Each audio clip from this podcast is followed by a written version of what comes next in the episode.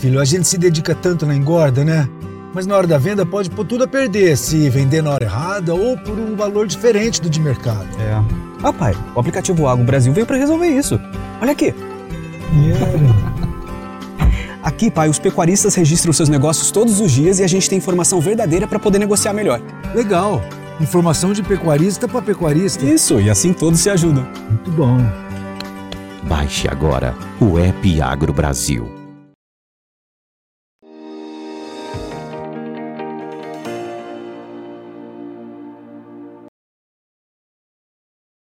Olá, muito bom dia. Você que nos acompanha aqui pelo Notícias Agrícolas. Está no ar mais um boletim do mercado do boi. É um movimento é, de alta já vem se consolidando aí nos últimos dias, mas óbvio a gente quer entender é, se de fato esse movimento veio para ficar e se tem pontos que justificam aí essa maior firmeza do mercado. Quem traz mais detalhes para a gente é o Iago Travagini, analista de mercado lá da Agrifato está aqui com a gente já no vídeo. Seja bem-vindo, Iago. Obrigado mais uma vez por estar tá aqui com a gente, nos ajudar a entender essa movimentação. Uh, é um movimento consistente, na sua opinião? Realmente uh, estamos aí numa virada de tendência, Iago? Opa, opa, primeiramente, bom dia, boa tarde, todo mundo está acompanhando Notícias Agrícolas, né? Aqui diretamente de Cuiabá, mais um prazer falar com você, Alexander.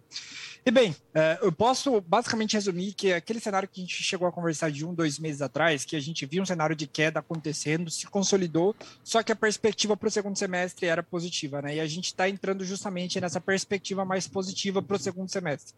A gente está vendo agora essa virada, de fato, ela já aconteceu, o fundo do preço do boi gordo ficou para trás, eu posso dizer que sim, ficou para trás. É, pelos nossos indicadores aqui, o preço bateu ali é, próximo no, no Boi China, em São Paulo, a 310, e hoje já bate os 320, 325 até. É, ao mesmo tempo, a gente olha para o boi comum, que chegou a bater até 285, 290 em São Paulo, já se fala é, de um preço próximo dos 300. Então, assim um processo de valorização. Ponto. É, essa virada acontece e basicamente ela acontece por acho que dois motivos primordiais. A própria desvalorização acarretou num processo de uh, acalmamento e, e melhora de fluxo de negócio no mercado interno, que como eu já apontei diversas vezes aqui, o preço não é só formado por oferta, mas também por demanda, e principalmente a demanda interna do brasileiro, e quando o brasileiro tem condições de comprar, ele prefere a carne bovina. Isso foi corroborado, né? A gente viu isso acontecer agora nessas últimas quatro semanas. Uh, e também por uma melhora nas condições do pecuarista em ofertar o animal. Como ele tem a perspectiva de alta e houve um processo também aí climático que auxiliou esse processo, a gente vê uma redução de oferta culminando nesse processo de alta, Alexandre. Tá, então vamos por partes. Vamos entender primeiro essa questão aí da demanda interna que você citou. É, teoricamente é uma novidade aí, porque até então a gente é, ouvia uma demanda patinando. Mas essa demanda interna, ela aumentou porque o preço da carne caiu, é isso, Iago? Como é que foi isso? Como é que está essa situação? E o que, que a gente pode esperar daqui para frente? Vamos lá. É, isso pode ser visto tanto no atacado quanto no varejo. Né? A carne bovina, uh, a gente viu primeiro no atacado uma desvalorização muito forte é, dela uh, no atacado, a caça casada chegou, que chegou a ser negociado próximo dos 22 lá em março desse ano, bateu uh, nesses uh, no final de maio ali no período pior dela bateu os 18,50 eu estava até olhando aqui para conferir qual era exatamente o dia foi ali no final de maio exatamente 30 e 31 bateu 18,50 justamente porque a gente tinha um excesso de oferta que estava chegando para os frigoríficos que repassavam essa queda para o preço do boi gordo jogava essa carne mais barata no mercado e começou a aumentar estoque a um preço barato. Então isso foi repassado de certa forma para a carcaça no atacado como a gente viu um processo de valorização do frango, do suíno no varejo, a carne bovina não subiu tanto de preço, se permaneceu estável, houve mais promoções e começou a gente ver um, uma, uma, uma saída melhor da carne bovina em todo esse contexto. Então, a demanda interna, que ainda responde por 60%, 70% da nossa demanda total, quando o preço sai de 22 e vem para 18,50, apesar de que tenha sido puxado pelo boi gordo, a gente constata justamente esse movimento de melhora na demanda interna. Como o frango e o suíno passaram por uma valorização nesses últimos dois meses, a competição ajudou.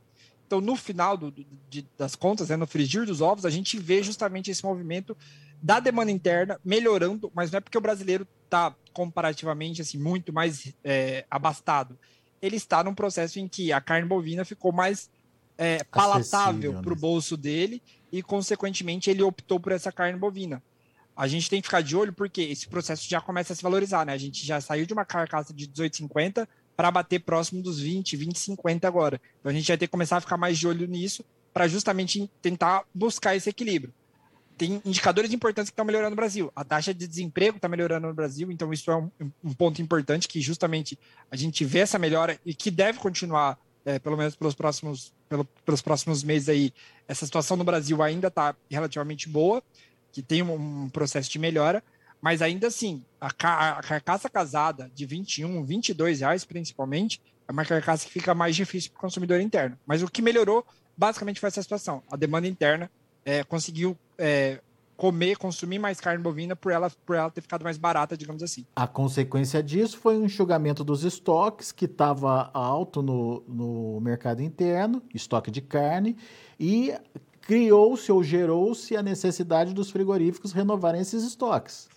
Basicamente, sim. E aí, nesse processo de renovação de estoque, a gente viu um enxugamento de oferta, porque a gente sai do mês de maio, comprovadamente, eu já tenho esses números aqui para te adiantar, como o mês que mais abateu animais no ano. Então, a gente já consegue confrontar e falar que a oferta foi realmente maior, porque o número de animais abatidos em maio foi o maior do ano.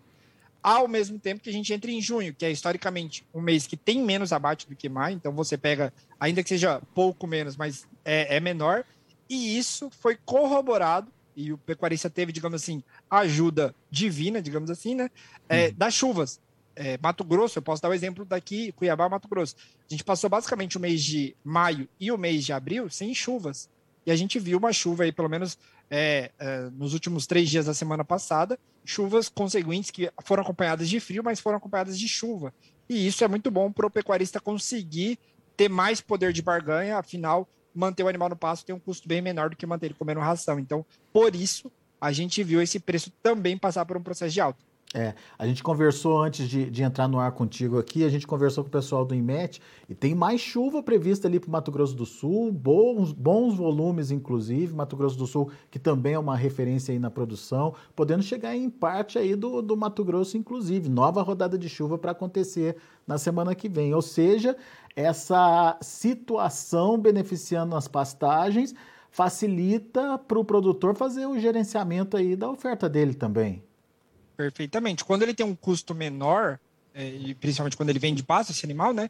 O pecuarista vai conseguir manejar melhor esse animal para entrega.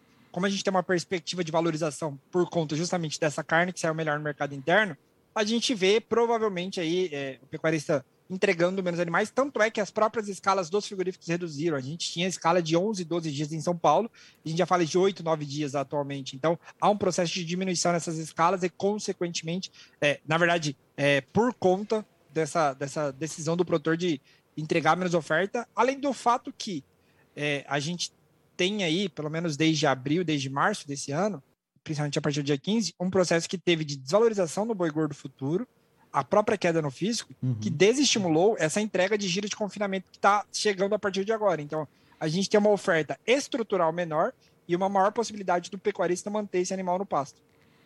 É, é uma, é uma série de fatores aí que acabam se conectando para é, justificar esse movimento que está acontecendo. E tem ainda uma demanda externa ajudando aí, principalmente por conta de um dólar valorizado, Iago. Exatamente. A gente tinha uma conta uh, quando a gente. O Brasil, né, na verdade, passou por um processo de desvalorização do dólar. A gente chegou a falar de dólar de 4,70, 4,75, 4,80. No entanto, agora, né, dia 17 de junho, a gente vê o preço do dólar voltando ao patamar de 5,13, voltando ali próximo do que era é, no início de maio. A gente bateu 5,13, caiu de novo e a gente volta para 5,13, marcando um mercado que está muito volátil uh, por questões internacionais, eu diria não é uma questão interna, a gente não tem grandes problemas internos, mas sim um grande problema externo a ser resolvido. A gente está falando em taxa de juros norte-americanas indo para os máximos níveis da história, a gente está falando em taxa de juros na Europa também indo para esses máximos níveis da história, e, consequentemente, isso traz é, uma aversão a risco. Então, o investidor que estava aportado no Brasil, os fundos que aportam no Brasil, automaticamente começam a reduzir sua exposição a ativos de risco. Então, é normal que isso caminhe para uma valorização do dólar frente ao real. E com isso, a gente vê automaticamente uma melhora nas condições de negócio dos frigoríficos e principalmente aqueles que exportam para a China. Então, um dólar de 5,13 dá, muita, dá muito mais rentabilidade pro frigorífico, que negocia o boi China, que, que negocia qualquer animal, qualquer carne no mercado externo, dá muito mais rentabilidade do que um dólar de 4,80. Então, isso por si só melhora as condições do mercado internacional, do mercado externo, e sim justifica uma valorização do boi gordo. Eu, particularmente, não acho que é o que explica o que está acontecendo agora, mas acho que é o que pode explicar o que pode acontecer nos próximos meses. Pois é, inclusive com possibilidade de aumento de demanda, né? Geralmente é na segunda, no segundo semestre do ano que a gente vê é, uma China acelerando as compras, né, Iago? Perfeitamente. Assim, muito se falou da China nesses últimos dois meses, e de fato, a comprovação, sim, a China reduziu essas compras de março, é, as exportações né, do Brasil reduziram para a China de março até agora. Cerca aí de 15 mil toneladas entre o que foi é, finalizado em maio 22 contra o que foi em março 22. Ainda assim, é, os volumes comprados pela China são grandes, eles, eles estão, digamos assim, exigindo demanda, eles têm demanda por carne bovina, e concorrentemente a gente tem um processo de segundo semestre que costuma ser historicamente melhor é, de demanda interna, no, no, no, caso chinês, né? Eles têm picos de sazonalidade de compras ali em agosto, no caso comprar do Brasil em agosto e também em novembro. Então assim, a gente tem essa perspectiva de melhora de demanda é, internacional, principalmente da China. Há uma preocupação do governo chinês em lidar com as crises internas lá que estão passando, reduzindo taxa de juros, estimulando o consumo. Então, no final das contas, a gente tem uma perspectiva boa assim para esse segundo semestre. Tanto é que eu acho que assim, o que a gente está vendo nos preços de 341, 340 para outubro, é uma resposta a essa perspectiva de melhora também. Muito bem. Explica melhor para a gente essa diferença que você citou aí. É, diferença em, em volume comprado pela China, é isso? É, comparando o que ela comprou em maio com o que foi comprado em março. Isso, março foi o mês que a China mais comprou. A gente estava num rebuliço ali, o boi chegando uhum. a 350 é, durante o mês de março.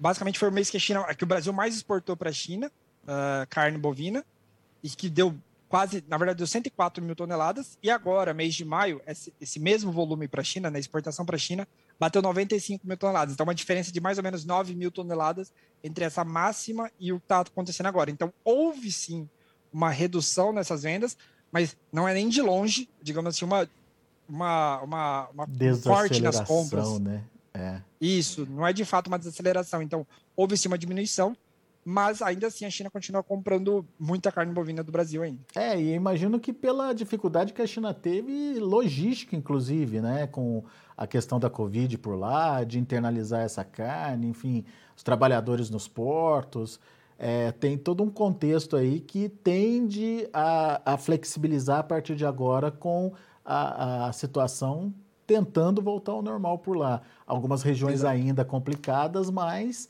a gente já vê que existe uma movimentação diferenciada acontecendo, principalmente em Xangai, se eu não me engano, né?